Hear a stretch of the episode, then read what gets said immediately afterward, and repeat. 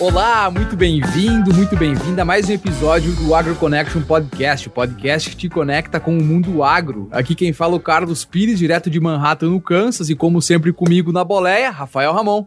Olá, muito muito bem-vindos, amigos e amigas do Agro Connection. Aqui é Rafael, direto de Porto Alegre. Esse episódio é mais um daqueles para você ter a real noção da grandeza do agro. No último episódio, a gente trouxe o doutor Felipe, que trabalhou com qualidade da carne, e hoje a gente vai entender por que, que o agro é tão diverso e promissor e pode ser uh, pode ter atividades muito pouco conhecidas. Então fica ligado que aqui vem informação que vai lhe ajudar a expandir os horizontes é, sobre as atividades que o agro tem no mundo e também conhecer um pouco mais sobre a história de importantes personagens do agro que estão na luta pelo desenvolvimento de uma agricultura forte e sustentável. Nesse episódio a gente vai bater um papo com o Lorenzo Rolim da Silva. Ele é engenheiro agrônomo pela Universidade Federal de Santa Maria, com um período de sanduíche na UC Davis, na Califórnia. Bah, deve ter sido muito difícil viver na Califórnia. Ele é responsável técnico pelas operações da empresa Bedrocan, no Brasil e na América Latina, e é a única empresa no mundo que produz cannabis medicinal certificada para diversos países. Lourenço também foi consultor de projetos de produção de cânhamo industrial e cannabis medicinal com projetos na Austrália, Nova Zelândia, África do Sul e países da América Latina e do Norte. Atualmente, o Lourenço é presidente da Associação Latino-Americana de Cânhamo Industrial e diretor de produção da Tango. É isso aí. Lorenzo, veja aqui que o teu background ele é gigantesco e que você vai trazer um assunto muito curioso e interessante para os nossos ouvintes. Seja muito bem-vindo ao Agro Connection Podcast. Eu já vou pedir para você falar de onde você está falando, porque é muitos países aqui, a gente vai se perder. Bem-vindos, ouvintes do Agro Connection. É um prazer estar aqui hoje com o Rafael e o Carlos. Agradeço muito o convite e também pelo tempo de vocês na audiência. Aqui, engenheiro agrônomo Lourenço Rolim da Silva. Estou falando de Asunción, capital do Paraguai. Onde país... vias paraguaias sorridentes a bailar. assim mesmo, compadre. E um prazer estar aqui com vocês. Espero poder contribuir aí para o conteúdo e, enfim, para minha missão que é aumentar a imagem do cânhamo como uma commodity agrícola e não com o estigma todo que vem tendo desde a década de 1920. Muito legal, eu tô super, super curioso. E você que tá aí ouvindo, não perca esse bate-papo porque ele vai estar tá incrível. Segura aí que já já estamos de volta com o Lorenzo para falar sobre o cânhamo industrial que é muito, muito promissor como uma commodity agrícola. AgroConnection. A cada 15 dias, um podcast com informações que ultrapassam fronteiras e conecta você com o mundo agro. Apresentação: Carlos Pires e Rafael Ramon.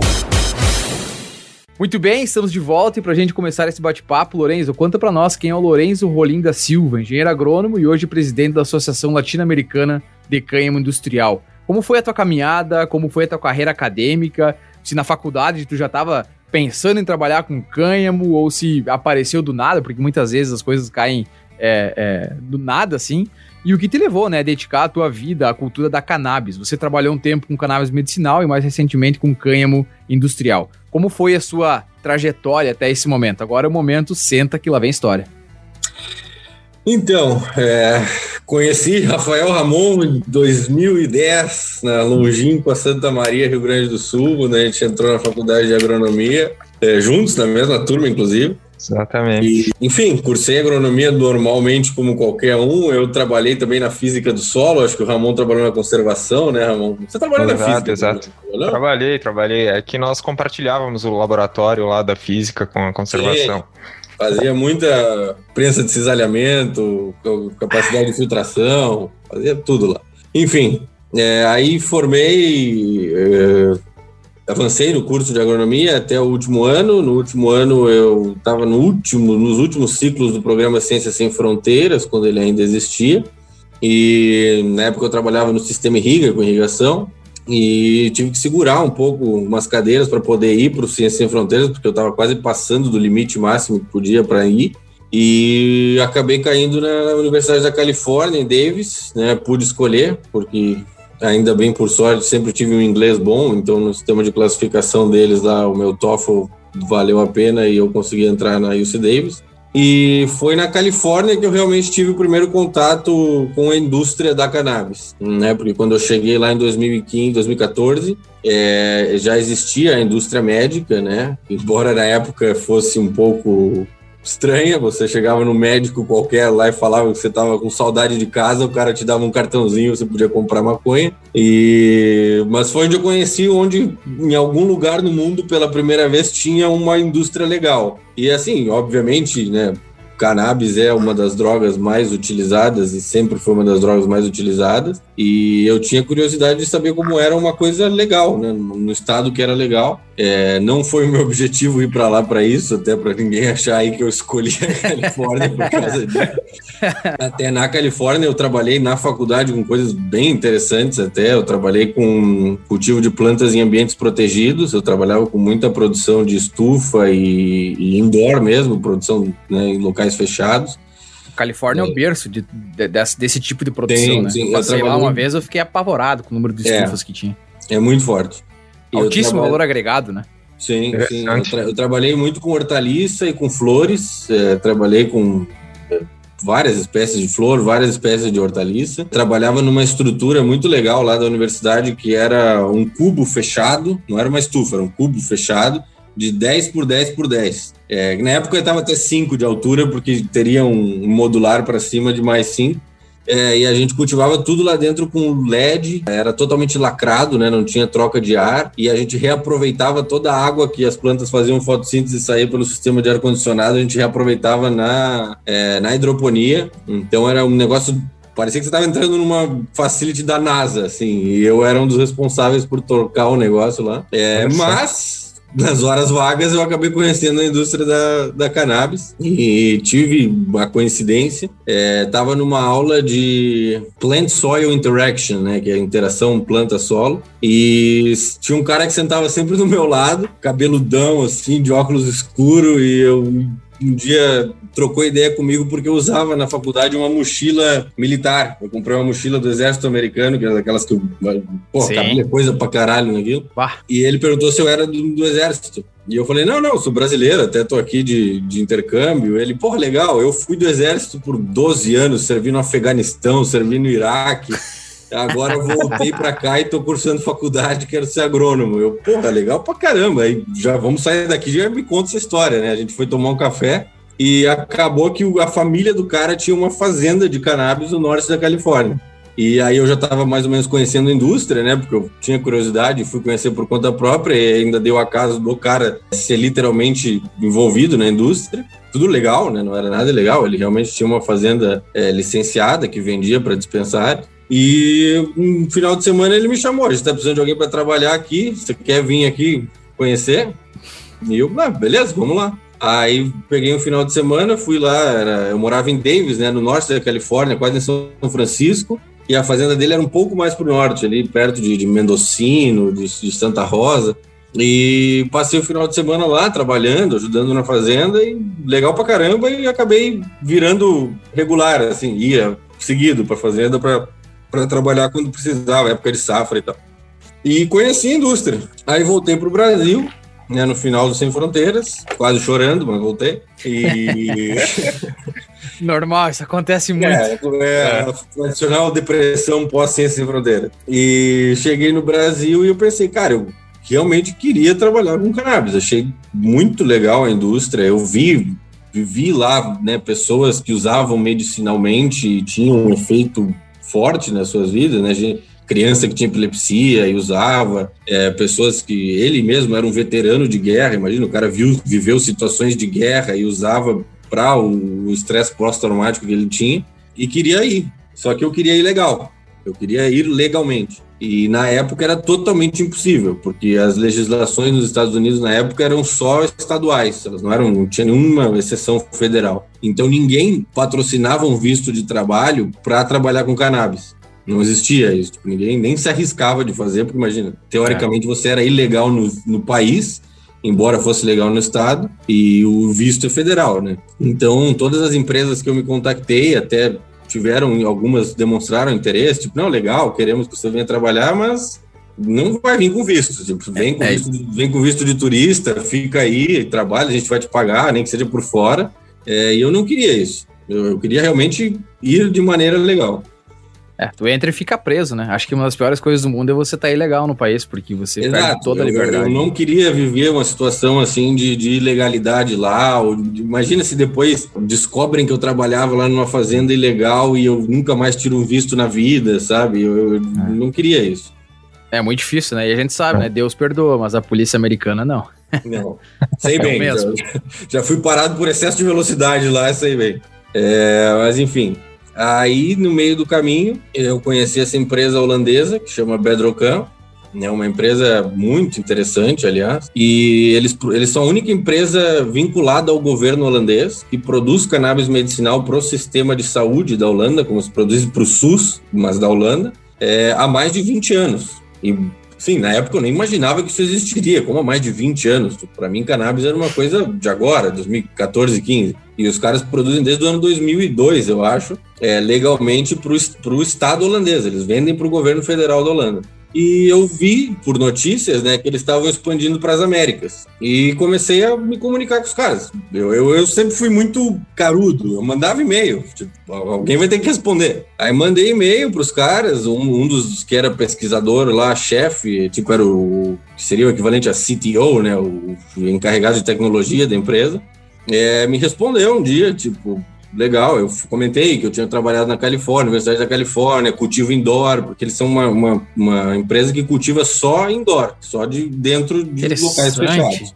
Porque eles produzem a cannabis deles, a flor seca da planta, fêmea, é, é, considerada, a deles é a única do mundo que até hoje chegou nesse grau, é considerada um insumo farmacêutico ativo. Ela não é considerada uma parte de planta, uma flor, nada, ela é considerada um insumo farmacêutico.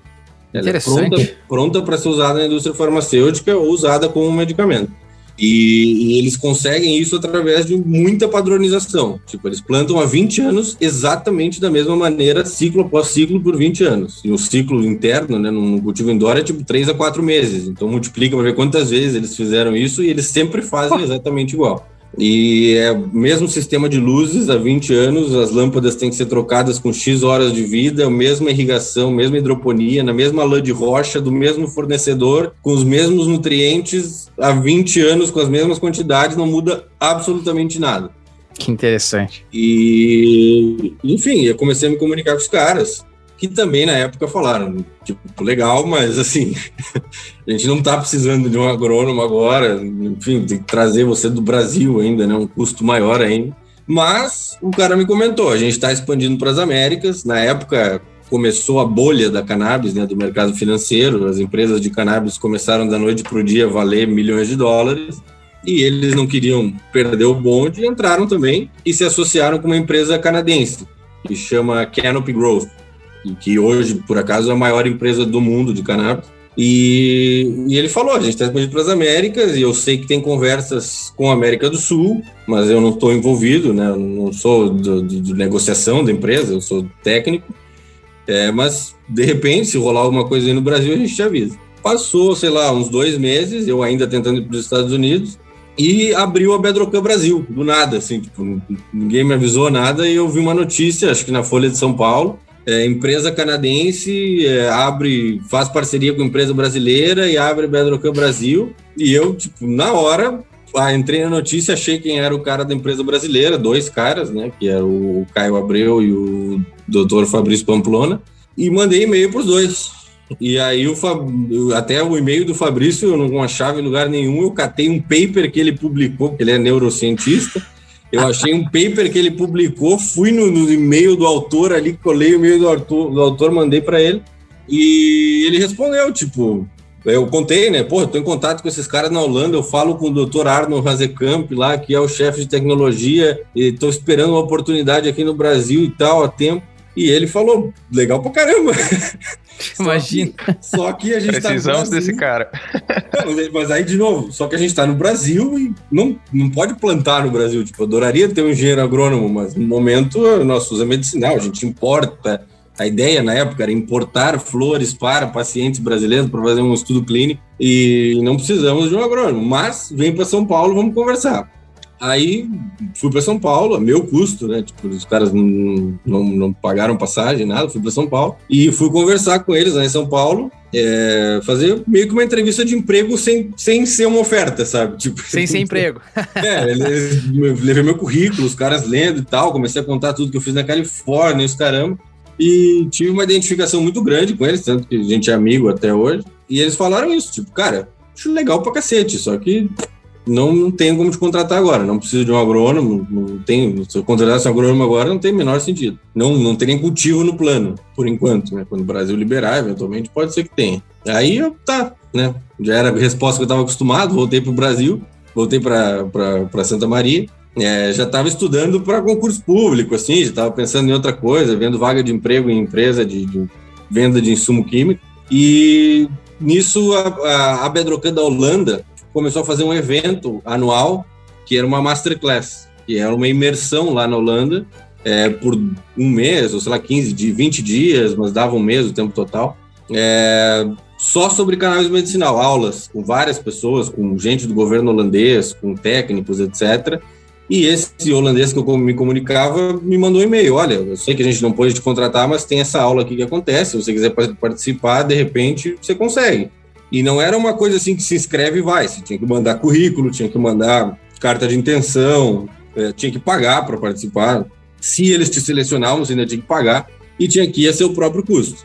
E eu mandei currículo, mandei carta de intenção, já tinha uma certa relação com o cara e me aprovaram. Falei, tá, vem para cá, vamos fazer essa aula aí, você está classificado. Só que, na época, desempregado, recém-formado, eu não tinha nem para passagem, quanto mais para ficar um mês na Holanda e ainda pagar, sei lá, dois mil euros, que era preço da aula. E aí eu liguei para os caras de São Paulo e falei: olha, pode ser que vocês não me contrataram, mas fui classificado para isso aqui, gostaria de, de, ir nesse evento. Acho que legal para caramba, né? De repente, depois no futuro, se eventualmente vocês me contratarem, a gente pode é, fazer alguma negociação. Como eu falei, nunca tive vergonha na cara, sempre fui atrás das coisas. E, e, os, e o cara ficou assim, tipo, meu, como você foi classificado para isso? Eu não, nem conheci o evento.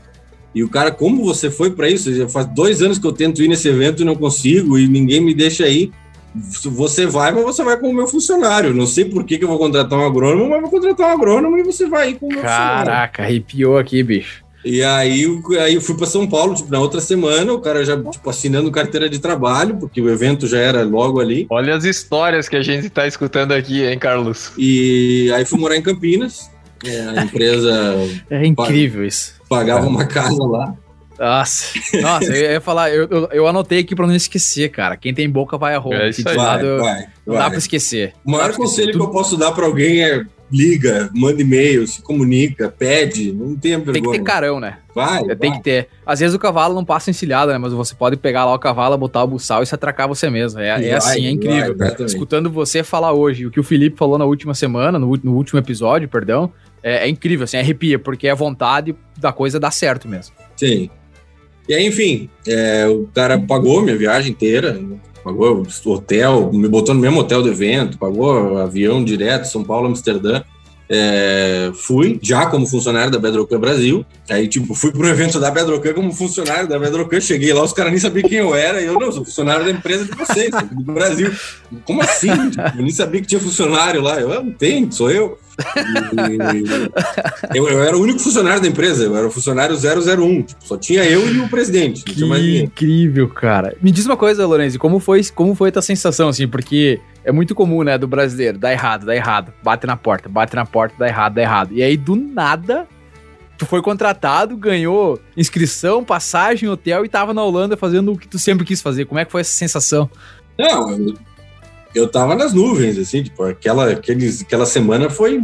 Era uma turma de 20 pessoas, cada um de um país diferente. Eu fiquei brother de um indiano, eu fiquei amigo de um cara da Estônia, de canadense, holandês, é, eu nem lembro de quantos países, tinha, americano, tinha israelense, e enfim, ficamos um grupo amigo, acho que até hoje tem um grupo no WhatsApp que a gente conversa, e, e foi assim, muito bom o evento, realmente era um evento muito bom, tipo, os caras faz, se esforçavam para fazer um evento bom, na época não tinha nem nada de informação sobre cannabis em lugar nenhum, então eles o que eles ofereciam lá era meio que único, assim, tipo, não tinha outro. E, e foi isso. Aí acabei, obviamente, também conhecendo lá a empresa, né? Tinha uma visita lá à empresa, conheci o presidente da empresa na Holanda, conversei com o cara, falei, olha, eu sou tecnicamente seu funcionário.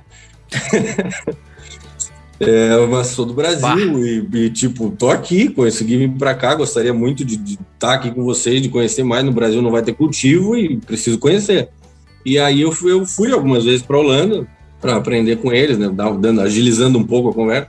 É, fui para Holanda algumas vezes, aprendi muito lá com eles. Esse estilo de cultivo que eles faziam, né, cultivo totalmente indoor, é, espaço fechado e todo esse controle que eles faziam. E falava que eu queria, na verdade, trabalhar com eles na Holanda, apesar de ser do Brasil, porque aqui eu não, não tinha o que fazer, teoricamente. Sim.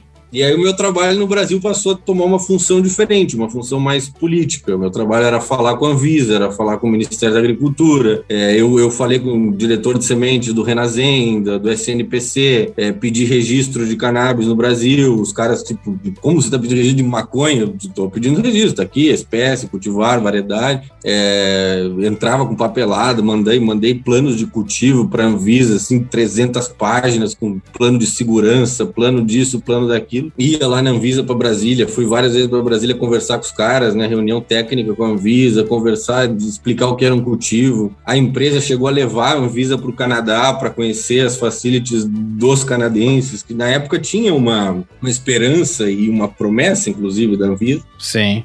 Que eles iriam passar uma regulamentação de cultivo.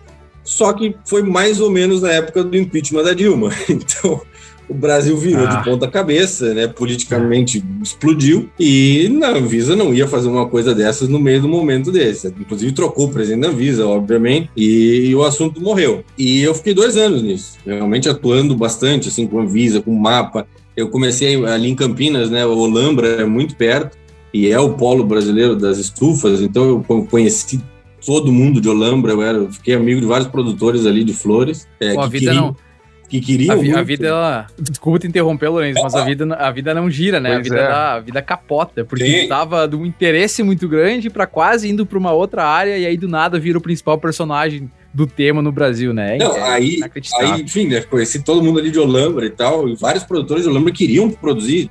Aliás, isso é uma constante nos produtores agrícolas. Eles querem produzir, eles só não produzem porque não podem. E aí, enfim, é, como o tema arrastou demais, a empresa depois deu a bolha da cannabis e a bolha explodiu. A empresa, a Canopy Growth, que era a, empresa associada com a holandesa que eu trabalhava, quando eu comecei a trabalhar com Nossa. eles, a empresa valia cerca de 150 milhões de dólares na bolsa. E quando eu saí, a empresa valia 4 bilhões, em um espaço de dois anos. Então, eu vivi a bolha da cannabis por dentro, eu sabia informações dos canadenses, assim, de dentro da empresa. E chegou um momento que o Brasil não, ficou claro que não ia para frente, é, a empresa, os holandeses terminaram a sociedade deles com os canadenses e eu cheguei numa encruzilhada que eu tinha três, dois caminhos. Eu, os holandeses é, falaram que se eu tivesse disposto a ir para a Holanda e talvez com algum esforço eu poderia trabalhar lá com eles. Não foi uma oferta de emprego, mas foi uma coisa assim meio tipo Chega aí. Se eu conseguir virar cidadão, vir para a Europa e morar aqui, se resolver com o governo, eu posso te dar um emprego, entendeu? E os canadenses é, tinham uma oferta na época para ir para a Colômbia, que era onde podia, né, na América Latina, onde eles tinham operação, de, de ir para a Colômbia. E eu pensei, pensei, pensei e cheguei a uma conclusão. Tudo que eu aprendi a fazer, na época o mercado de cannabis estava muito aquecido, é uma consultoria. Eu sei fazer projeto, eu sei fazer projeto de cultivo, aprendi tudo que as empresas fazem. Na época, a Bedrocan era uma das poucas empresas, então quando eu falava que eu tinha trabalhado na Bedrocan, que eu tinha sido associado à Canopy Growth, todo mundo ficava tipo, nossa, a maior empresa do mundo, os holandeses. Que currículo. É, sabe? Apesar de nunca ter realmente plantado, eu, eu tinha um currículo muito bom, é, ou pelo menos no papel. E aí fui ser consultor, fui tentar né, testar a temperatura da água e, e rapidamente uma empresa da Austrália que chama Rise Sciences é, falou, cara, tô precisando de alguém na América Latina. Eles eram uma empresa de consultoria é, de projetos de cannabis. E eles tocavam Estados Unidos e Austrália, que os dois estavam também abrindo o mercado. E o cara falou: preciso de alguém América Latina, estou recebendo um monte de e-mail de Uruguai, de Colômbia, querendo consultoria para projeto, não tenho ninguém para fazer, então é projeto que está morrendo. E se você quiser, você pode trabalhar com o nosso grupo.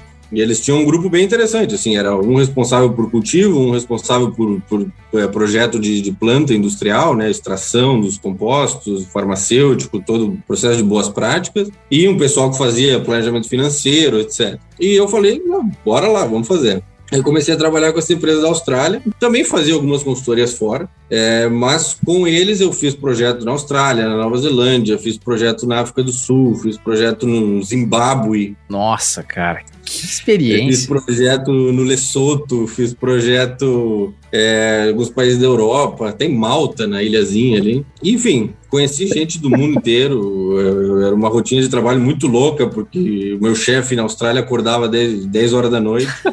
Imagina então, eu, eu, tinha, ele, ele marcava, tipo, vários calls comigo a noite inteira. Eu tinha que estar tá falando com um cara da, da Austrália às duas da manhã e às seis da manhã eu tinha que estar falando com um cara na Europa e aí às dez da manhã eu tinha que estar falando com um cara na Colômbia. Mas era divertido, tipo, pra mim, o cara, Imagina. o cara me pagava em dólar eu, eu, eu me divertia pra caralho, foda-se. A hora que for eu vou fazer, eu durmo quando der. Eu imagino, meu orientador aqui foi pra Austrália dar uma palestra ele me mandou um e-mail, era 10 e meia, assim, eu preciso que tu faça três gráficos com aqueles dados lá pra mim apresentar na palestra. Eu falei, ah, tranquilo. Ele falou, a palestra daqui a duas horas. E pra nós aqui já era tipo 10 horas da noite, assim, caraca. tive que, tive que é, trabalhar quase é, madrugada pra, pra dar tempo dele lá. Era isso, é, era é, isso, só que era isso todo dia. tá louco. Aí eu, enfim, me diverti pra caramba e aprendi muito, né? Porque aí passou a ser uma coisa realmente comercial. Eu tinha que dar projetos de verdade, tinha que fazer projetos de verdade que iam ser apresentados em algum lugar para alguém tirar uma licença é, para cultivo. E fiquei nisso uns dois anos mais ou menos. E nesse período começou a vir demanda por meio dessa empresa e também de outras coisas de cânhamo industrial. Então o pessoal começou a chegar, cara, eu quero plantar cânhamo, na verdade, não quero plantar é, cannabis medicinal. E aí eu comecei a estudar e aprender o que é cânhamo, né? Porque eu também não era muito conhecido do cânhamo, porque eu sempre trabalhei com cannabis medicinal. Aí comecei a pesquisar e quanto mais eu, eu entrava no assunto, mais eu pensava, cara, oportunidade para o Brasil tá nisso aqui, não tá na medicinal. Cannabis medicinal é muito inflado. Medicinal é muito inflado. Por exemplo, se eu tivesse hoje mil hectares, chutando muito alto, no Brasil, eu provavelmente atenderia todos os pacientes brasileiros que precisam de cannabis, sabe? Nossa. Dificilmente eu precisaria muito mais do que isso. É, e cânhamo é cânhamo, é uma cultura de campo. Eu posso plantar, aqui no Paraguai a gente tem 2 mil hectares, e é pequeno, tipo, não é grande. É, por quê? Porque a gente produz grão e a gente faz fibra. Então eu comecei a, a aprender bastante né, sobre cânhamo, e, e vi que, cara, oportunidade para países como o Brasil é isso aqui, não é cannabis. E aí comecei a ver exemplos, por exemplo, da França, planta cânhamo desde os anos 60. O Ramon, acho que até deve ter visto lá, não, não viu nenhum campo de cânhamo lá, não? Não, pior que não vi, cara. Eles plantam bastante para fibra lá, na Normandia, ali mais pro norte da França. Comecei a ver a China, que sempre produziu cânhamo, há 10 mil anos produz cânhamo. É, o Canadá planta cânhamo para mercado de grãos desde 94. Então, assim, era uma coisa muito normal em outros lugares. Pois é. E comecei a, a conhecer. É, eu ia, em, em Lourenço, desculpa te interromper, mas, né, como, como você bem falou, a gente foi colega, né? E eu né, acompanhando a tua trajetória, eu ficava me perguntando, poxa, mas onde é que esse cara aprendeu sobre cannabis, né, cara? Será que eu perdi alguma aula? e olha só o cara, agora, agora tô começando a entender o porquê que temos aí um dos, acho que é o maior especialista, né, na cultura do cânhamo na América Latina. História, hein? É, vai, na América Latina eu me garanto. Não, mas é incrível, né? É, incrível. Como, como a vida ah, é. muda rápido, né? Como as coisas acontecem rápido e vai para um lado, vai para o outro, de repente tá numa outra atividade e aí já é especialista e aí não tem emprego e aí é contratado, cara, loucura. Ah. A minha carreira foi uma montanha russa. Isso que eu contei para vocês, que demorou já, foi um resumo muito rápido. Tipo, teve muito detalhe nesse meio tempo, teve muita reviravolta, teve muitas outras coisas.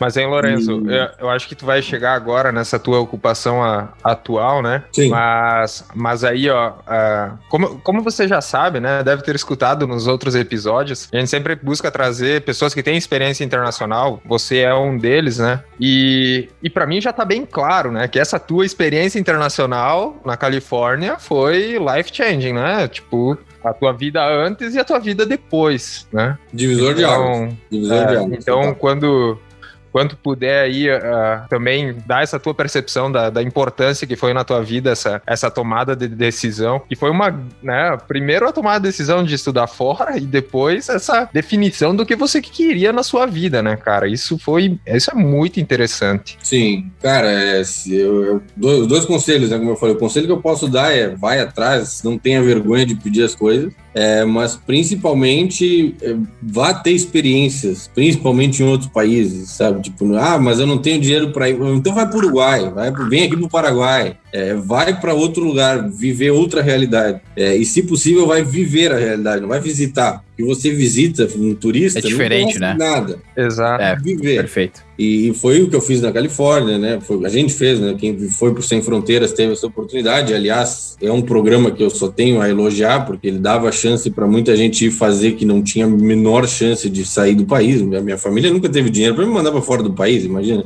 para ir morar nos Estados Unidos e pagar uma tuition de uma faculdade como a UC tá Davis, imagina. Nossa! É.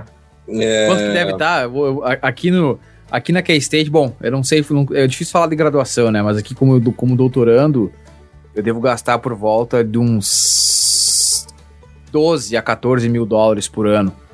Eu, eu, eu vou chutar que muito mais caro. É, eu, eu ia falar, eu ia chutar que em Davis deve ser tranquilamente uns 20, 25, né? Nossa, é muito caro. É muito, é muito dinheiro. É 20 e 25 para in-state, para quem é californiano. É, out of state, é, é, fora do estado, é muito mais caro, né? É isso Inter, que eu tô falando aqui, é para quem tá aqui. Internacional chegava a pagar 50, 60. É muito dinheiro, é muito é caro. muito loucura, caro, cara. imagina, nunca é. teria na vida a chance de estudar numa... Só se tivesse ah. um scholarship, mas mesmo assim não dá. Aliás, um ponto que eu passei por cima, depois que eu saí da UC Davis, eu fiquei muito amigo do professor lá, da, da do Rainer, né, que era o professor de cultivos protegidos. É, e ele me pediu para voltar a fazer mestrado e doutorado lá. E eu queria, puta, imagina fazer mestrado lá na Universidade da Califórnia.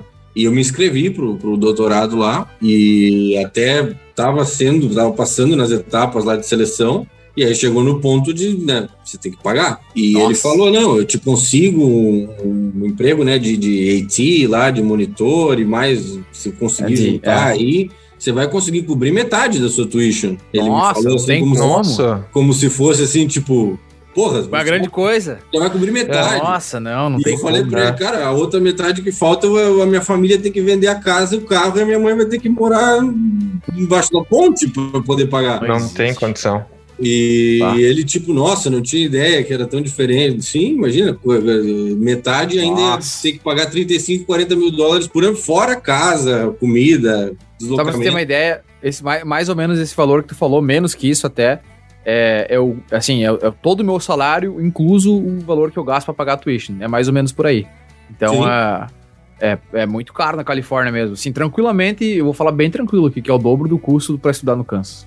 É muito caro, Loucura. é muito caro. E assim, é uma coisa interessante, né? Porque um professor aqui, quando aprova um projeto de doutorado para um aluno, ele tem que cobrir esses custos. Então, no caso, meu orientador aqui, além de pedir o dinheiro para a pesquisa, tem que pedir todo o dinheiro para me pagar. Então, aí, aí, e aí que entra as empresas, né? Entra essa, essas parcerias público-privadas para fazer funcionar, porque senão o governo não consegue dar conta de tanta gente e por um, um custo desse, né?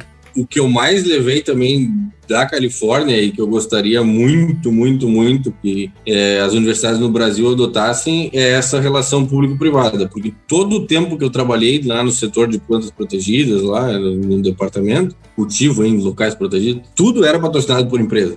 Semanalmente é, chegava uma empresa lá, um caminhão, passava a manhã descarregando um caminhão de produto, de equipamento, de caramba, aí passava a tarde instalando, e o nosso trabalho era produzir coisa nos equipamentos usando os produtos dos caras e mandar dado para eles. Tipo, é, é muito, é muito, muito, muito comum é isso, né? O professor é, nem mandava, isso era uma coisa normal, era rotina, era como a rotina da análise de solos lá, era, era normal, era, era isso que você faz mais uma vez a história se repete aqui, né? É, Ramon, Quem traz as experiências lá dos Estados Unidos, né? É, sempre traz isso bem claro. A gente sempre pede isso e as pessoas dizem, é, uma coisa que eu gostaria muito é essas parcerias público-privadas. Acho que, mais uma vez aqui, né? Nós estamos já com é. vários episódios e muitos deles, muitos mesmos, é, as pessoas sempre falam da parceria público-privada como Sim. assim, um fator imprescindível. E aí muda muito a realidade, porque um laboratório que era financiado por empresas era um laboratório de alto nível, porque nunca faltava produto, nunca faltava nada que a gente precisava dentro do laboratório. A gente era obrigado a fazer vários cursos lá dentro de, de segurança, de é, para mexer com coisa explosiva, porque, enfim, você mexia com fertilizante, mexia com coisa que era potencial de incêndio. Fiz curso para mexer com nitrogênio líquido, porque umas máquinas lá precisavam Sim, claro, com certeza. um negócio nitrogênio líquido. E, e, isso ajuda muito na formação do aluno, né, que aprende um monte de coisa que normalmente não aprenderia, e depois você chega numa empresa e tem que saber e não sabe. E também ajuda os laboratórios, porque dá uma condição do professor fazer uma pesquisa muito melhor se ele tem recurso. Ah, imagina. Mendigando recurso para fazer mas, Lorenzo, movendo as engrenagens aqui para o lado daquilo que tu é o especialista aí na, na América Latina, né? Expert. Né? Você estava você tava começando a falar, né, dessa, dessa transição, que você trabalhou com cannabis medicinal e depois partiu para o cânhamo. Explica aí para os nossos ouvintes qual é a diferença entre a cannabis medicinal e o cânhamo. É uma diferença hoje legal, literalmente, legislações. É, só existe, para começo da história, uma espécie, que é a espécie cannabis sativa. Não, não existem outras. Gente que fala que tem a cannabis índica, que tem a cannabis. Não, não existe. Já foi comprovado com estudos de sequenciamento genético. É, existe uma espécie e existem várias variedades, subespécies. Aí realmente existe muito. A, a cannabis sativa ela tem é, uma base genética muito ampla. Ela tem realmente várias expressões fenotípicas de todo tipo e maneira possível, mas é uma espécie. É, e a diferença entre cânhamo e cannabis é, é uma definição legal. A definição mais usada no mundo hoje, que é a válida para toda a Europa e Estados Unidos e Canadá, é 0,3% de THC. A planta produz no máximo 0,3% de THC em peso seco. O que é o THC? Já vou emendar aqui. Sim. É, THC é a molécula psicoativa da cannabis. Quando uma pessoa gosta de fumar maconha para ficar doidão, o que faz você ficar doidão é o THC.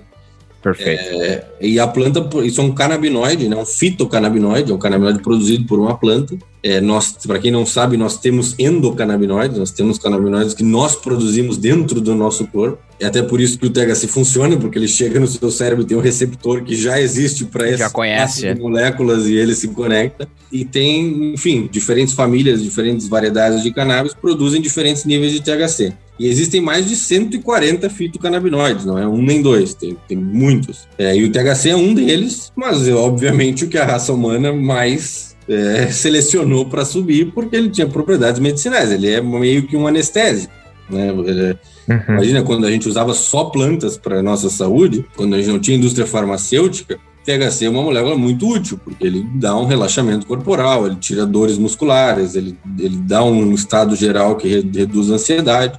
É, mas ele é uma substância psicoativa. E ele é uma substância controlada no mundo inteiro. Então, vários países adotam esse limite de 0,3%, que é hoje o válido, como eu falei, União Europeia, Canadá e Estados Unidos. É, aqui no Paraguai, por exemplo, o limite adotado pelo governo foi 0,5%, e na Colômbia e no Uruguai, que são os outros dois países da América Latina que permitem cultivo, está é, tá em 1%, o que é muito interessante. É, é o limite adotado também pela Suíça, que não faz parte da União Europeia, porque realmente, assim, abaixo de 1%, você pode fumar um saco de cânhamo que dificilmente vai te dar é, algum efeito. Então, é, é realmente muito pouco, né? Porque nós estamos falando em peso seco. Se você fumar uma grama, é 1% daquilo ali que vai ter THC. E é uma planta que, historicamente, né, o cânhamo foi usada para produção de fibra é uma planta fibrosa. O caule da planta é muito fibroso, uma fibra muito é, resistente, inclusive. É parecido com a crotalária, talvez? Porque a crotalária, inclusive, aqui nos Estados Unidos é chamada de sun hemp. Não sei se é, talvez tenha alguma é, relação. É, não, não. Tem, tem o sun hemp e tem o, o kenaf, que eu não sei se vocês conhecem mas é um hibisco, é uma espécie de hibisco sim, fibroso, sim. que também é, é hibiscus cannabinus, porque é uma planta. Justamente fibrosa. por causa disso. E, e, e, foi a base de várias indústrias do mundo ao longo da história da humanidade, como, por exemplo, a indústria naval, quando os europeus navegavam o mundo inteiro, ali em 1700, 1500, quando eles começaram a descobrir as Américas, até 1800, é, as cordas dos navios eram majoritariamente feitas de cânhamo, porque é um material que, cara, vocês têm conhecimento de, de campo e tal, mas quando você pega a palha do cânhamo, depois, tipo, sai atrás da colhedeira, é uma corda. É Sim. Aliás, já adianto, para colher é um desastre, ela enrola em tudo que é possível dentro da colhedeira, destrói os côncavos, destrói rotor, destrói o diábola, né? E enfim, é uma corda e é resistente pra caramba. É, é, tipo, você pegar assim com a mão, você não rompe. E é uma fibra vegetal. Então ela foi muito usada na história da humanidade e ela tem uma semente muito nutritiva. É uma semente que, aliás, eu sempre comparo com a soja porque é o mais perto que eu tenho para comparar. É uma semente oleaginosa e proteica. É uma semente que tem uns 25, 30% de proteína, dependendo da variedade do cultivo, e tem uns outros 30% de azeite. E é um azeite que hoje na Europa você encontra na prateleira do supermercado, nos Estados Unidos aí vocês também devem estar encontrando. É, talvez no Kansas, não sei se é, o público do Kansas ainda é muito canhameiro, mas sabe que, que eu nunca eu nunca vi no mercado, mas tem uma loja aqui perto da universidade, inclusive que, que é de, mas na verdade não é de cânhamo, né? É de cannabis medicinal. Não só medicinal, é meio que um, uma loja completa assim com várias é, coisas. É, o modelo americano, o modelo é. americano fez essas lojas assim. Tal, talvez então tenha, né? Mas eu nunca cheguei a nunca cheguei a ir lá. Sim. E é um azeite como azeite de oliva, um azeite normal. É, vale lembrar que qualquer produto alimentício de cannabis de cânhamo não tem nenhum efeito psicoativo. É, e, e, hoje em dia está se vendendo muito a sem, o grão, a semente do cânhamo é uma semente que tem uma noz. A gente chama até de noz. É porque é uma casca e dentro tem uma, uma nozinha branquinha, que é o que se vende hoje. Então a gente tem que descascar para poder vender é, e que está sendo muito consumida no setor de superalimentos. Então, chia, linhaça, é, tudo, aveia, tudo que se usa para fazer uma granola, o cânhamo está indo nessa mesma linha. Tem ômega 3, ômega 6, tem proteína. Pode-se dizer que tem um, um, aproveitamento bem completo da planta do cânhamo. Sim, sim. É, acho, acho que o principal o motivo do cânhamo estar tá sendo hoje tão ligado com sustentabilidade é o aproveitamento da planta. Então, é, você pode aproveitar toda a parte de semente, a fibra dela, que é o caule, né? não é uma fibra como algodão, que é a própria flor, é, mas é o, o próprio caule dela, é a fibra, e você ainda teria a possibilidade de extrair substâncias da biomassa que produz, mas aí também já querer demais. Né? Já adianto que também querer fazer tudo não funciona. é... Produzir grão, produzir grão e tirar fibra já é difícil, já não é simples. É, mas dá, e é uma planta que se aproveitaria teoricamente 100%.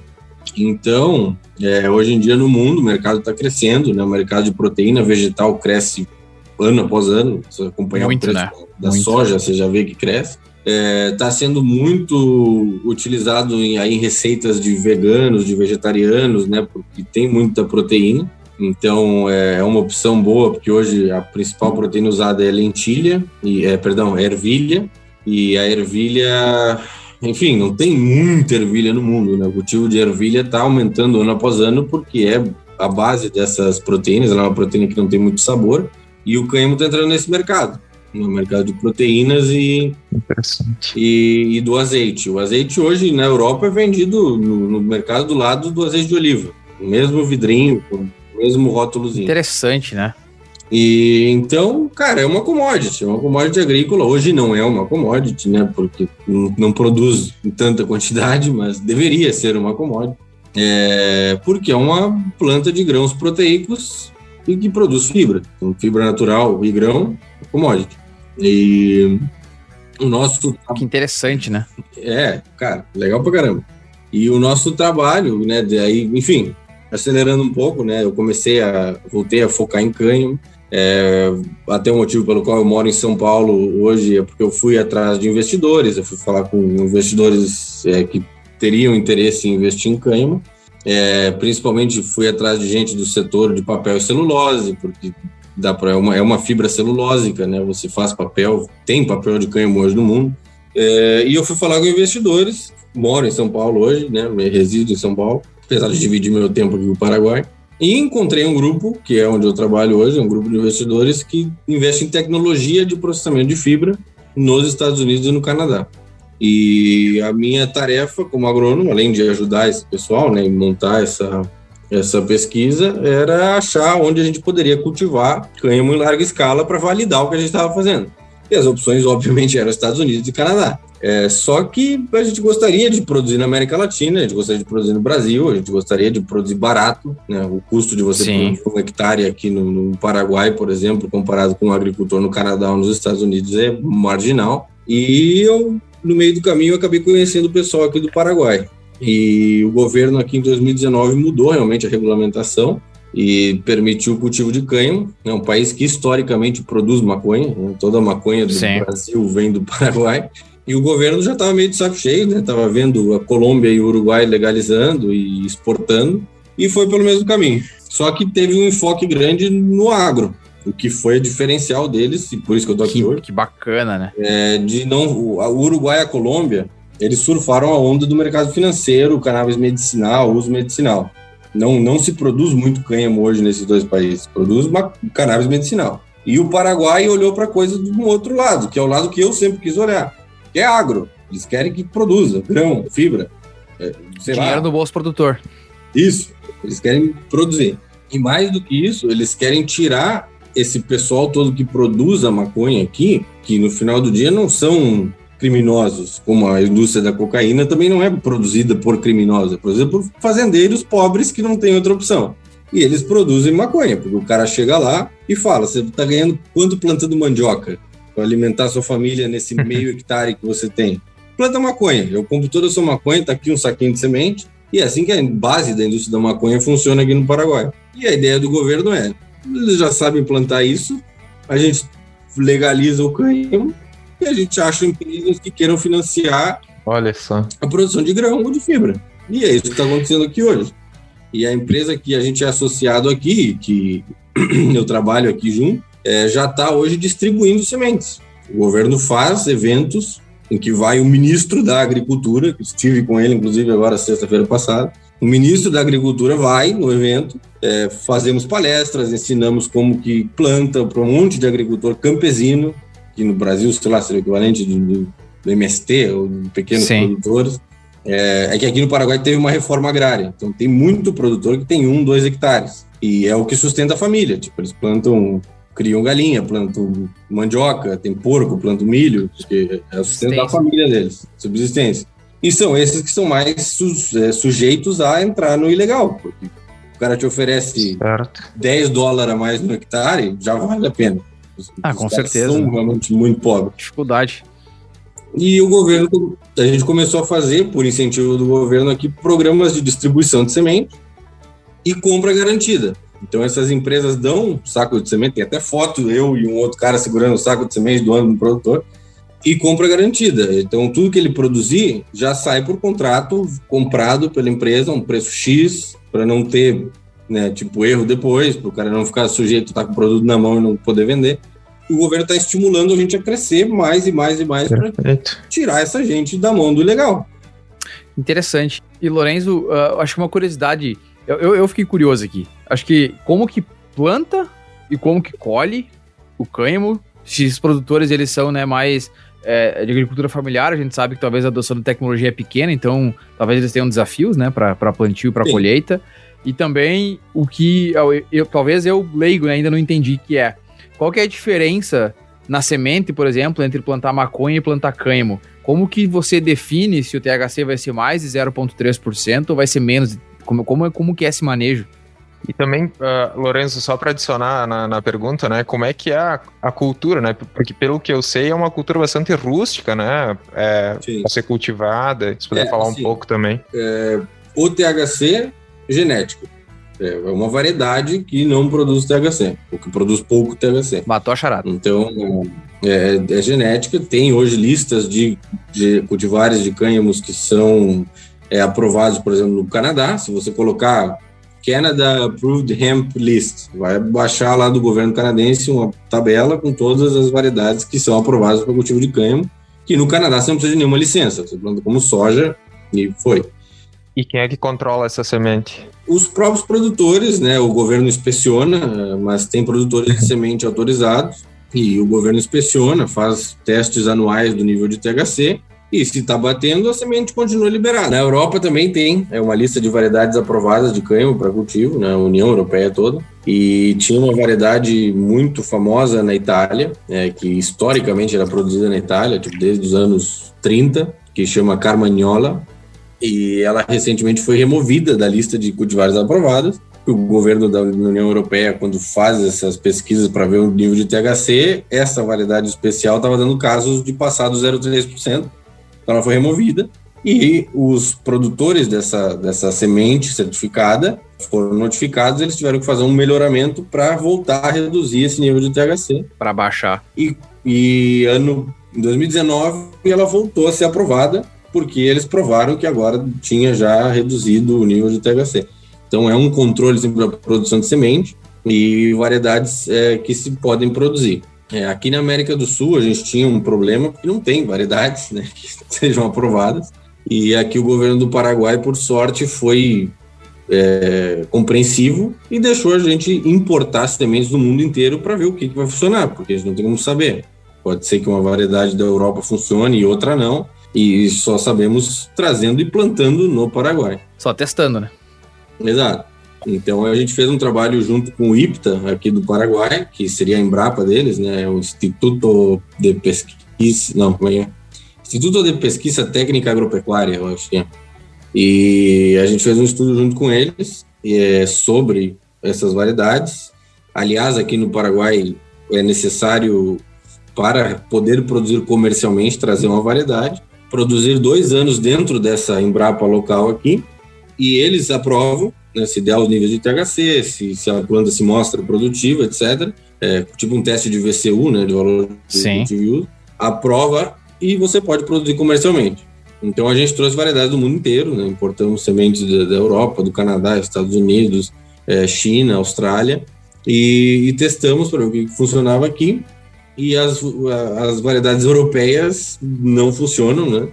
Elas Sim. não se adaptam ao clima quente daqui, é muito calor. E o cânhamo é muito sensível à latitude, ele é muito sensível a horas de luz. Então, quanto mais perto do Equador, mais perto de um regime de 12-12, é, ele não consegue se desenvolver, porque essas genéticas estão acostumadas com o norte da Europa, como eu falei, norte Sim. da França, que produz cânhamo, é, Rússia, Polônia, Alemanha, é, Lituânia, é, é, é, Finlândia produz cânhamo.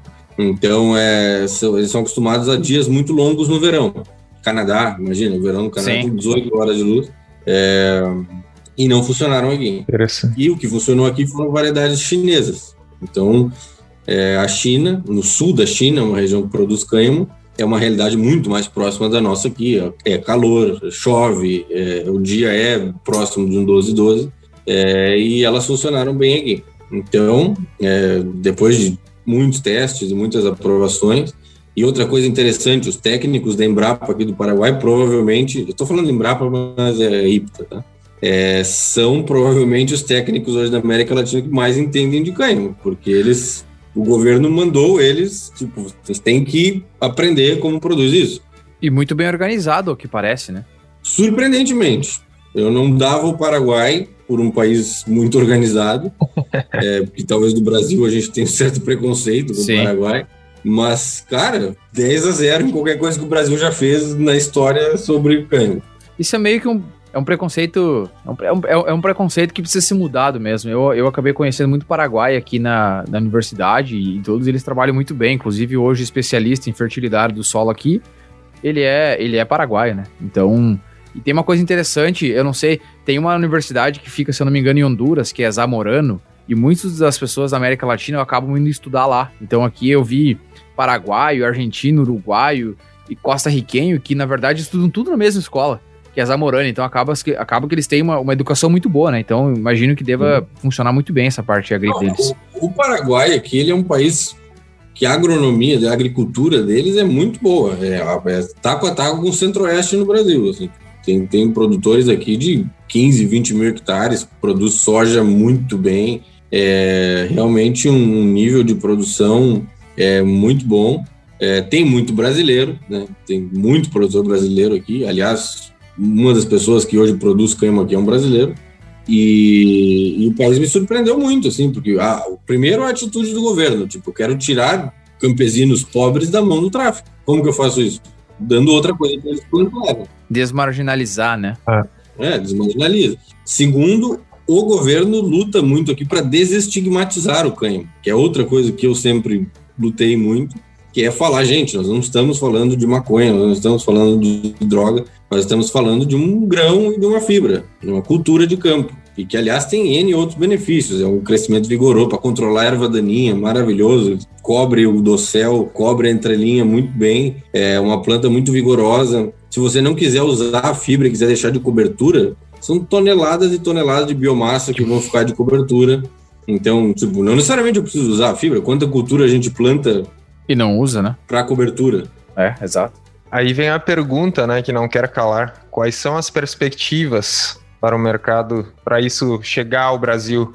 Eu espero que o que eu, o que eu tento fazer, né, através da Associação Latino-Americana, e eu espero é que chegue pelo viés da agronomia, pelo viés da agricultura, é, realmente tirar o foco da parte cannabis, né, tirar as pessoas pararem de pensar em cannabis quando pensam em cânhamo, é, e começar a pensar em agricultura. Mais uma vez, trazendo o exemplo do Paraguai. É, a gente planta aqui em rotação com soja, em rotação com milho, no mesmo campo. Teve lavoura aqui lado a lado, milho e cânhamo, rodando embaixo do pivô. É, a gente plantou cânhamo consorciado com pastagem na entrelinha, plantou cânhamo a 45 e na, na linha do meio plantamos braquiária. E como é que planta? Planta como soja, normal? Plantar é a parte fácil, a gente planta com plantadeira de soja, é, às vezes tem que botar um disco um pouquinho menor e a semente é um pouco menor. É, idealmente seriam é, plantadeiras pneumáticas, mas não temos muito acesso aqui. Então a gente está usando mais a de soja mesmo, com um disco um pouco menor. Fizemos também teste com plantadeira de tri, semeadora de trigo. É, aqui eles plantam muita chia e gergelim, e eles Sim. plantam muito no, no correntão, né? Sim. Sim. Aquele que vai distribuindo a semente, o correntão vai incorporando Uhum. meio a lanço, né? E plantamos todos os jeitos. E o que parece funcionar melhor mesmo é a plantadeira de soja 45 centímetros normal. É, ele, ele tolera até mais espaça, menos espaçamento. E aí até uma decisão que você tem que tomar se você quer planta de fibra ou de grão. O grão você tem que plantar mais como grão, mais como uma soja, como um milho, com espaçamento um pouco maior, é, para cada planta produzir mais grãos. E fibra é, é uma planta, como eu falei, cresce de maneira muito vigorosa, ela cresce muito rápido. Então, se, se você aumenta a densidade populacional, di- diminui a distância de entrelinha, ou até faz a lanço e aumenta a quantidade de semente por hectare, é, ela compete entre si e cresce muito. Ela cresce muito rápido. E esse crescimento produz mais fibra, porque você quer o caule da planta. Né? Então, é, as maneiras de você direcionar o cultivo estão um pouco nisso aí, na, na densidade de planta, quantidade de, de semente por hectare. A gente fala que grão está entre 20, 25, 30 quilos por hectare, é, e fibra está entre 80, 70 quilos por hectare, é mais que o dobro. Então, tem aí alguns aspectos agronômicos, e eu espero que o Brasil passe a olhar o cânhamo como mais uma cultura de campo, que é o que está acontecendo aqui. Mais uma opção. Outra coisa interessante, esse ano, massa, massa de ar polar, neve, geada no Rio Grande do Sul, deram não sei quantas geadas esse ano. O campo que eu comentei tinha milho, cânhamo, lado a lado, é, embaixo de um pivô, deu uma geada fortíssima aqui no Paraguai. O milho torrou, o milho destroçou, não deu nem colheita, né, acabou com o milho. Imagina, né? E, e sofre as mesmas dificuldades que uma planta normal. Soja, milho. Não, e aí, aí que tá o interessante. O cânhamo do lado, literalmente a linha, do- do- aqui milho, aqui cânhamo, é vivo. Tá vivo. Que Tomou, um- tomou um baque. Tomou um baque da geada? Tomou um baque Tomou. da geada. Qualquer coisa tomaria. Mas tá vivo. Tá- vai produzir, vai dar colheita. Interessante. Vai produzir um pouco menos, talvez, mas é uma planta que no Canadá tem gente que colhe embaixo de neve. Tá, 10 centímetros de neve os caras estão colhendo. E como é que é a colheita? Aproveitando que tu já entrou no assunto. É, aí é o ponto que O buraco é mais embaixo. Aí é o ponto que arrepia aqui, assim. É, cara, é uma colheita difícil, possível, porém difícil. É, a gente colheu com plataforma normal, de soja, Macdon, aquelas Draper, Uhum. É, nosso problema no verão aqui foram plantas muito altas, uh, realmente as variedades chegaram a 6 metros de altura, a plataforma não chega nem perto disso, né, para colher, levantando o máximo uma plataforma, ela corta em dois e pouco. É. E esse foi o nosso principal problema de colheita para pegar os grãos. Então a gente perdeu muito grão. As áreas colhidas parece que foi ressemeada, sabe?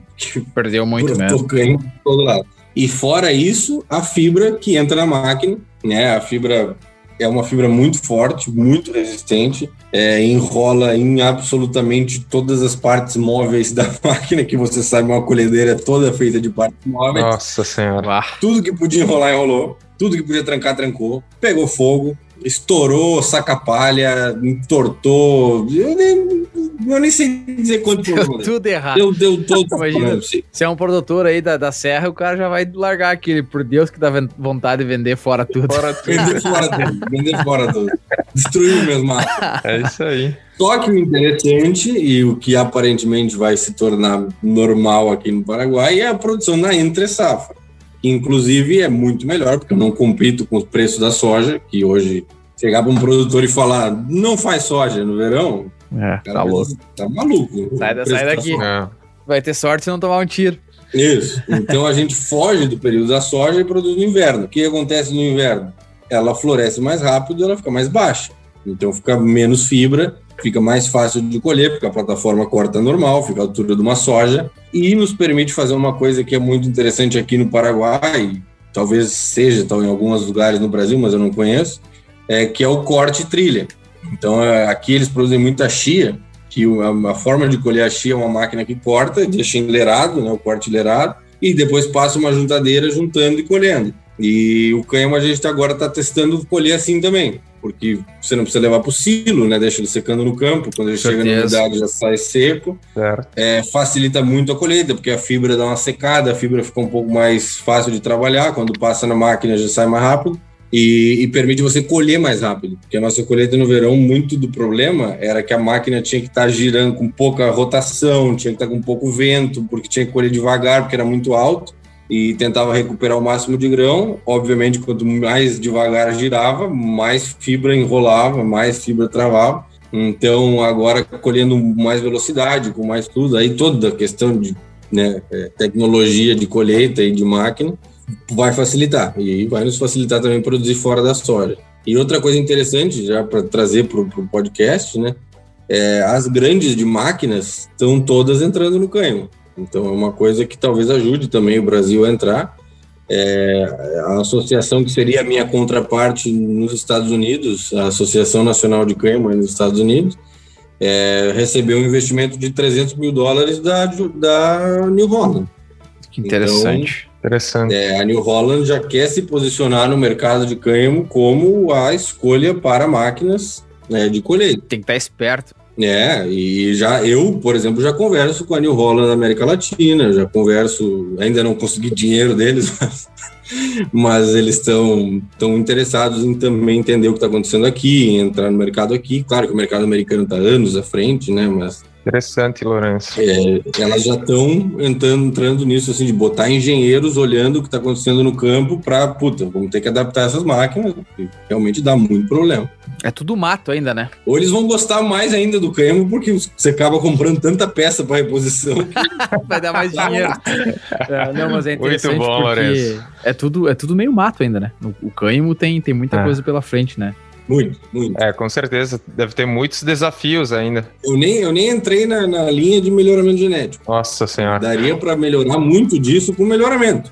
Planta que produz uma fibra mais leve, é, produz mais grão, fica mais baixa, não é tão dependente a foto período. Tem. Uf, Perfeitamente. Muita coisa para melhorar, né? Sem dúvida. Muita coisa. É isso aí. Bom, Lorenzo, uh, antes de ir para a nossa parte final né, do nosso bate-volta, a gente vê aí que tem muitos desafios ainda e foi muito bom escutar esse teu entusiasmo com esse teu esforço, né? Isso é muito legal. Tirar, tirando do bolso, né, para acreditando num, num, negócio que tem muito a contribuir para a agricultura brasileira, para a agricultura mundial, vamos dizer assim, porque, enfim, como você falou, você é presidente da Associação América, Latino-Americana da indústria do cânhamo, mas está trabalhando basicamente no Paraguai no momento. É. Então tem muito muito campo aí para expandir. E então antes do nosso bate-volta aí, se você quiser deixar uma mensagem aí como presidente né, da Associação Latino-Americana aí da indústria do cânhamo, como você vê o futuro do cânhamo e para o pessoal também entender que é uma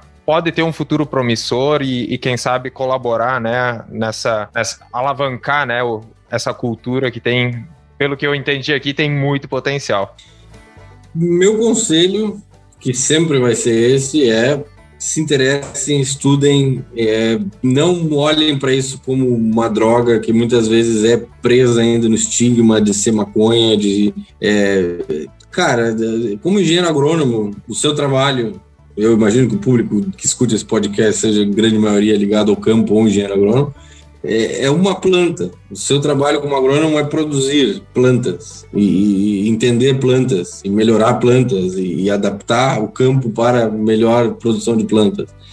E é um recurso que pode ajudar muito a agricultura. É uma família de planta totalmente nova que não tem outras da mesma família sendo cultivadas. Então toda a questão de é, resistência de plantas daninhas a herbicidas é. pode ser resolvido com uma cultura nova no inverno é uma questão toda de doenças, de, de, de, fungos e outras coisas que atacam soja, que atacam milho, você pode ajudar a diminuir a pressão de patógeno numa área, porque você está colocando uma espécie totalmente nova.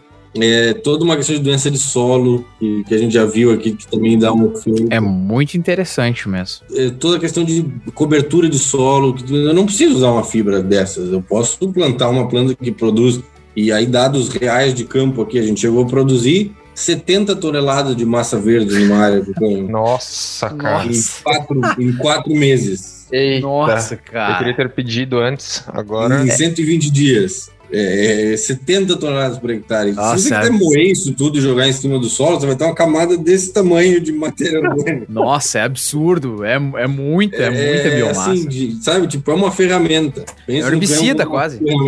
É, exato, um herbicida. Sem dúvida. E, e, assim, onde o cânhamo, a gente tinha áreas muito infestadas de caruru aqui, como tem no Brasil, imagina o caruru também é um problema aqui.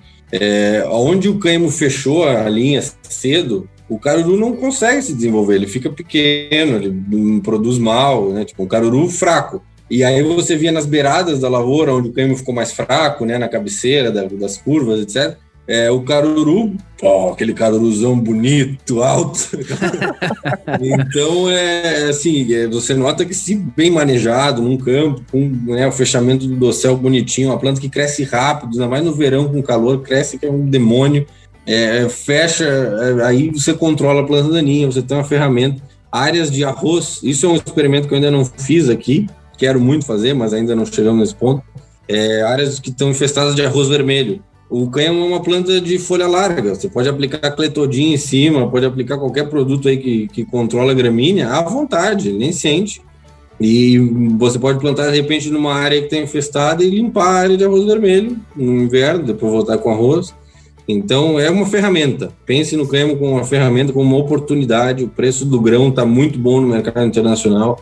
É, o preço da fibra ainda patina porque precisa da estrutura para processamento Processar, da fibra né? localmente. Né? Fibra é muito leve, é, produz volume. muito pouco densa, né? tem muito volume e pouca massa. Então transportar não faz sentido. É, mas é uma oportunidade que assim é, o Brasil hoje só tem uma cadeia de processamento de algodão, ou melhor, o Brasil só produz algodão porque tem uma cadeia de processamento. Então o cânhamo pode seguir o mesmo caminho. O cânhamo é usado na indústria têxtil, pode fazer camiseta de cânhamo. E, e, se tiver esse, esse, interesse em produzir cânhamo, a indústria vai se adaptar como sempre se adaptou. Tem dinheiro sobrando é para a linha de produção de indústria. E, enfim, é, tem uma série de coisas aí que nem eu sei, como eu falo, ah, ser um expert em cânhamo. Cara, quanto mais eu aprendo sobre cânhamo, mais eu vejo que eu não sei nada sobre cânhamo. é, e... constante aprendizado em todas as áreas, né? Mas e é esse o recado. Tipo, estudem, se interessem, vejam como uma ferramenta, não tenham preconceito. É, se quiserem, entrem em contato com a gente na associação. A gente sempre tenta responder, tenta ajudar, tenta comunicar. A gente cria grupo de WhatsApp para tentar trocar ideia com, com o público. É, a gente está fazendo uma iniciativa de educação, a gente tem algumas aulas online. É, que a gente, eu faço aí a cada 15, 20 dias, ou, ou quando dá tempo, que eu falo sobre produção de cânhamo. Então, Hoje em dia não tem mais desculpa. Como eu falei, a própria New Holland investe dinheiro em cânhamo e se você é agricultor e você usa uma máquina New Holland, saiba que essa empresa hoje investe em cânhamo e que se você tem preconceito com isso, talvez Vai falar com os caras. É, liga pro seu revendedor da New Holland e reclama com ele. Não tem nenhum sentido. Muito bom, muito bom, Lorenzo. É, bom, acho que ficou claro, né, que o cânhamo, bom, por ser de uma família diferente, é, é uma baita de uma ferramenta, pode ajudar a resolver um monte de problema, ou seja, na safra, né, entre safra.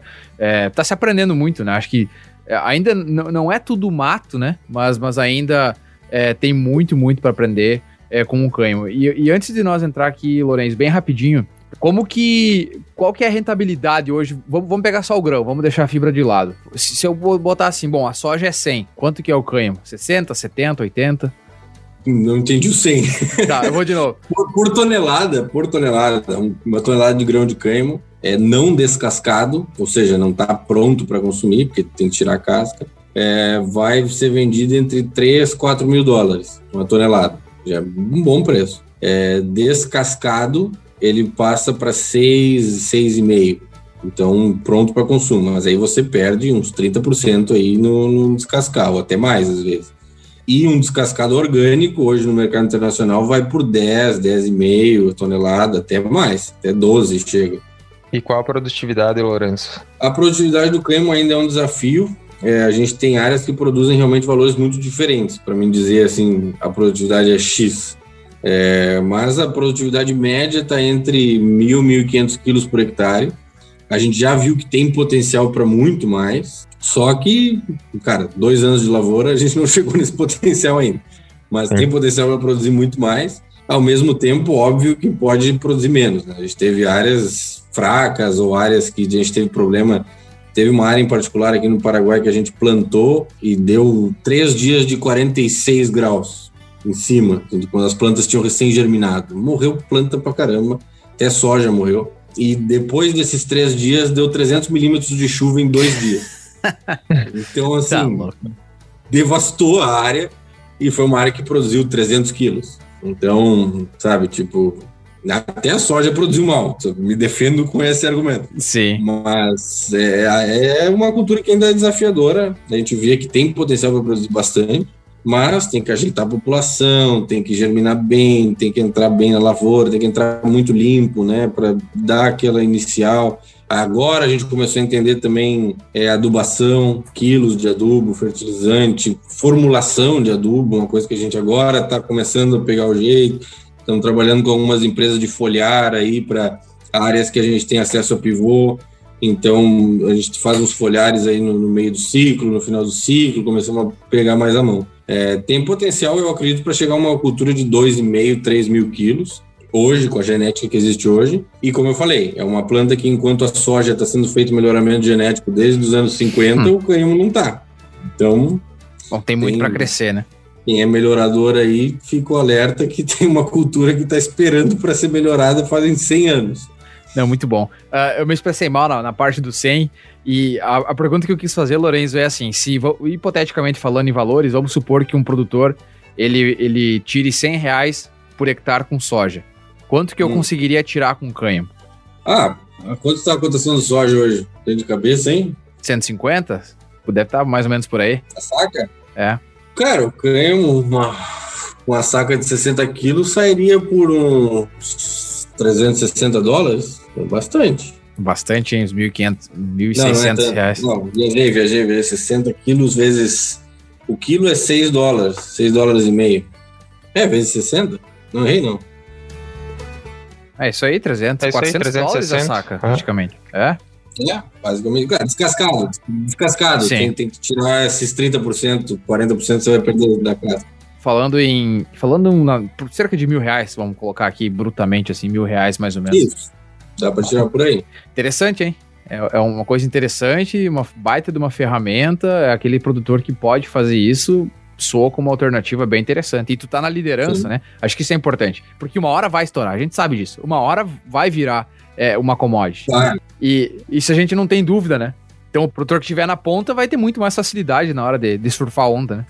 Cultivo é uma questão de quando não, não é mais uma questão de se vai ou não vai. O Brasil pode ficar para trás quantos anos quiser. Para mim, até é bom que o preço fica mais alto. Com certeza. Quando o Brasil entrar, obviamente o preço vai cair. Baixa o preço. É, mas assim, falta muita genética adaptada, falta. Imagina, eu estou produzindo na latitude aqui do Paraguai, que é ali Mato Grosso do Sul, Paraná. Mato Grosso hoje eu não sei dizer qual genética funcionaria no, mais para o norte. É, sabe, Goiás, Bahia, não sei que genética funciona lá, preciso ir lá plantar para testar. Então é uma série de coisas que ficam de desafio e que sim, a gente fica feliz de estar né, né no movimento que está aí como pioneiro na América Latina. O Paraguai hoje já é, foi o terceiro país da história do mundo a exportar grão de cânhamo para a União Europeia e já exportou, né, já, já tem umas exportações completadas para clientes da Europa. E assim, o Brasil pode perder a oportunidade, acho que não vai perder, porque a nossa agricultura é muito boa, entendeu? O dia que entrar, quando entrar, vai Entra forte, fazer né? bem, vai fazer grande. É, só que, assim, tá demorando bastante, tá ficando para trás, tá. Sim. Bom, Lorenzo, sensacional. Que baita conversa. Eu, eu, eu, hoje foi uma aula, uma conversa longa, mas é, é uma aula. Basicamente, eu hoje dá para te dizer que eu entrei num workshop é sobre cânhamo, aprendi pra caramba, é uma coisa a mais, né? No, no, meu currículo aí que eu posso, posso falar que hoje eu entendo um pouquinho e sei como funciona, né? Pelo menos o processo. Muito, muito bacana. Bom, e agora a gente entra no nosso bate-volta, que a gente vai conhecer o Lorenzo é, quando ele não tá no dia a dia profissional dele. Aquele, aquele velho antes das oito e depois das seis da tarde, né? O que a gente sabe que nunca, nunca é verdade, né, Lorenzo? bueno, vamos lá. Uma experiência inesquecível. Eu diria que o período que eu passei na, na, que eu morei na Califórnia foi o período inesquecível da minha vida, a experiência mais marcante. E agora acho que é a que eu tô mais curioso de todas elas, que é um sonho profissional, depois de tantas conquistas, né? Cara, apesar de, de parecerem muitas conquistas, eu acho que ainda falta muito e o meu sonho realmente seria ver o mundo inteiro é, adotando o cânhamo como algo normal, que eu não precisasse mais falar desestigmatizando o cânhamo, que eu não precisasse mais explicar que não é a mesma coisa que maconha, que fosse uma cultura comum, que tivesse. Eu queria ver, Ramon, eu queria ver o Marquesan plantando cânhamo na várzea, eu queria ver o Thomas dando aula de cânhamo lá na coxia, eu queria isso, eu queria normal, é, cara, uma cultura de campo. Que os nossos filhos aprendam na, na sala de aula sobre a cultura do cânhamo, quem sabe, então. Exatamente. Eu queria. O professor Trevisan falando, os Catarina cresceram o olho com o canhão. Muito boa. Bom, e um hobby? Cara, eu gosto de fingir que eu sou assador de carne às vezes. Ah, e sim, hein? Não dá pra usar, não dá pra usar a fibra do cânhamo como lenha? Já queimei. Juro que já queimei no fogo. Mas é uma lenha que queima muito forte e muito rápido, assim. Ela queima. Sei. Não, não dá brasa, sabe? Perfeito. Pra fazer. Bom, eu ia falar assado e catarinense, mas daí eu vou me queimar com os caras, né? Vou pular essa. Beleza. E a tua comida preferida? Ah, vai ter que ir na mesma linha, né? Carne. Perfeito. E o teu lugar preferido? Essa é difícil, cara. Eu, como minha vida é muito dinâmica, muito. Já me mudei pra caramba, já fui pra vários lugares, já viajei que foi lá aí com, com essa história de cannabis. Eu acho que meu lugar preferido é qualquer um. Eu estou sempre feliz em qualquer lugar que eu vou e sempre que eu fui por oportunidades que a vida me apresentou, é, sempre foi bom. O segredo, na verdade, é a pessoa, não é o lugar. Você tem que ir feliz e tentar fazer o melhor possível onde você está, independente se é no interior do Paraguai ou se é num centro de pesquisa no Canadá, você tem que estar tá, é, com a atitude de que ali é o melhor lugar do mundo. Muito bom, que, que baita recado. E o lugar mais legal que você já visitou como turista? Aí eu teria que dizer. Eu gostava muito da Califórnia. é, Califórnia não dá pra falar. Além, além de né? Davis, além de Davis, eu viajei pra caramba dentro da Califórnia. Eu não fui muito para outros estados, mas dentro da Califórnia eu viajei muito. E realmente vários lugares que eu fui lá foram muito bons. Conheceu o Parque das Sequoias? Tudo isso, tudo. Mas agora pensando, é, tem uma cidade na Holanda que chama Leiden, que é a cidade que eu mais ia lá quando eu trabalhava lá na empresa. que honestamente é uma cidade que eu moraria bem feliz lá. Lá é uma cidade muito bonita, muito boa, aquele clima holandês, assim, os canaizinhos, as casinhas, aquela coisa. Puta, eu acho que lá talvez seria o meu lugar favorito. Que bacana. E o teu estilo de música preferido? Cara, não quero soar muito bairrista, mas quando eu saio para viajar aqui no entorno do Parque é abaixo de vaneirão e que beleza. gaúcho. É o que, que eu boto no carro e morro, é, exatamente. Beleza. E teu time de futebol? Grêmio, graças a Deus. Aí, bah, agora tô me senti aquele conforto no coração. Apesar de que não estão muito bem, né? Nada não, bem, na é- verdade. Tá foda, tá foda, mas É eu tenho que ser gremista na boa e na ruim também. É isso aí. Ah, eu, eu nasci em 93, na década de 90. é, quando o Grêmio ganhava tudo, eu era muito pequeno. Aí depois dos anos 2000, que eu já entendi um pouco, não ganhamos nada. Então, sofri Sim. lá, esse sofrimento de agora não vai ser nada. Ah, sim, já vivi uma, uma série B, isso aí É. agora tá de boa. Perfeito. E uma fraqueza tua, Lourenço. Cara, eu sou meio desorganizado. Eu não, eu não sou de anotar as coisas, eu não sou de, de fazer planinho, eu não sou de, de me organizar assim. E às vezes eu deixo passar as coisas porque eu não, não tirei aqueles minutinhos ali para escrever uma coisa que era importante, para anotar ou para, enfim, é, planejar com mais tempo. É, eu, eu sou muito de levando a coisa o mais rápido possível, toque de caixa e vamos que vamos, e No às vezes eu, eu acabo perdendo, é, cometendo alguns erros porque esquecemos alguns detalhes aí que podiam ter sido revisados. Por isso que tava sempre na fila do Xerox, tirando cópia do caderno das gurias. Mas tem tudo. o, que eu, o que eu comprei de Xerox na faculdade não tá no gibi. Mas é muito bacana, né? É, o mais legal Passava, é que. passava a aula inteira tomando mate e falando bobagem e depois ia tirar xerox dos cadernos dos outros. Por sorte, nós éramos mais ou menos bons, né, Ramon? Nós sempre saímos É. mais ou menos bem, né? Salvava. Média do. Não, que bacana, é muito legal. Essa parte das fraquezas é muito divertida, porque pessoas de extremo sucesso têm, têm fraquezas que, que às vezes a gente nem imagina, né? Então é legal pra, pra todo mundo entender que a gente sempre pode chegar onde quer e, e melhorar a cada dia. né? É, isso eu aí. O importante é reconhecer fraqueza e saber Sem lidar dúvida. com elas, porque não ter fraqueza não existe. Perfeito. Perfeito.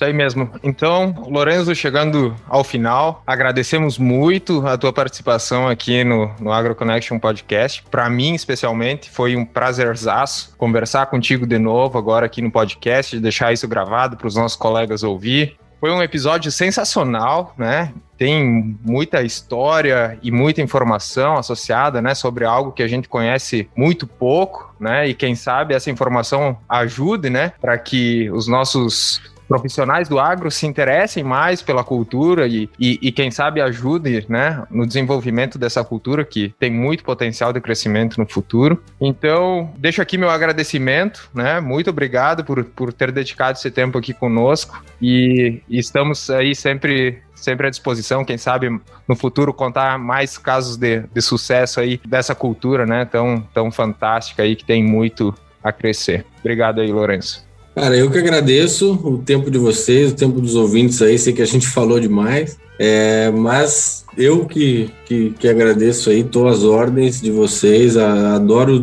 qualquer oportunidade de poder é, levar o tema adiante, de poder promover o câmbio, de poder trazer é, informações com mais qualidade, porque muitas vezes é, o pessoal vai para a internet ou vai falar com alguém que não tem uma base muito boa sobre o câmbio e acaba entendendo da maneira errada, até o estigma muitas vezes vem daí, né? E, enfim, estou à disposição aí para que precisar, para quem precisar, entre no nosso site lá da associação, temos o LinkedIn, tem Instagram, é, várias formas aí de achar a gente. E, enfim, Estou, estou sempre à disposição para falar sobre isso. Vocês puderam notar que eu falo com bastante entusiasmo e se deixar eu falo por horas. É, então, é, espero ter colaborado aí com, com, pelo menos uma pessoa ouvir o que a gente falou hoje e, conseguir é, entender a mensagem que, que, eu tentei passar, já, já fico feliz.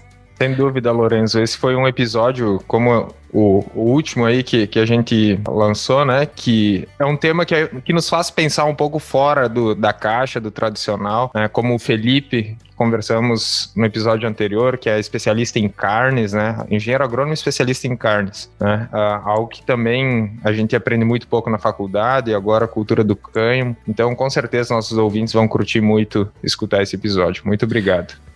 Bacana, valeu. Muito bom. Uh, Lorenzo, bom, é, eu acho que tem uma coisa bem importante, assim, que eu tenho entrevistado algumas pessoas, às vezes, que vêm aqui trabalhar no nosso grupo, né? E, e a, a, gente vai aprendendo a entender as reações das pessoas. E tem uma coisa que me chama muita atenção sempre, é o entusiasmo. Eu sempre tendo a acreditar muito mais na pessoa que tem entusiasmo. Porque a, pra pessoa, ela, ela, ela falsificar o entusiasmo é muito difícil. Então eu tenho certeza é. que tu falou com muita vontade, tu falou com as coisas de dentro do coração. E quando a gente bota energia é, é, nesse nível, é porque tu realmente acredita, né? Então eu, eu a partir de agora, eu acredito muito que o cânhamo, ah, em algum momento, ele vai dar muito certo aí no Brasil. Exato. O cara mentir com entusiasmo é difícil. é isso aí. Bom, muito bom, muito obrigado. É você, nosso ouvinte, por ter escutado esse episódio do Agro Connection com o engenheiro agrônomo Lorenzo Rolim. Sem dúvida nenhuma, é enriquecedor para a nossa bagagem agro. É como diz aquele ditado, né? É vivendo e aprendendo a cada dia. Para escutar mais episódios como esse, você pode nos encontrar nas principais plataformas de áudio como Spotify, Google Podcast, muitos outros. Você também nos escuta diretamente no nosso website www.agroconnection.net. Você também nos encontra no Instagram, Facebook, Twitter, através do arroba. Além do podcast, vale sempre lembrar que o, o AgroConnection tem um canal no YouTube, onde você encontra informações sobre a safra americana de milho e soja, é, curiosidades da safra americana também, né, da agricultura americana em geral, e também a nossa última parceria com a RTC, que é o Crop Tour, onde você fica é, sabendo sobre como está a soja e o milho com informações direto do campo. O AgroConnection fica por aí, stay tuned, tchau!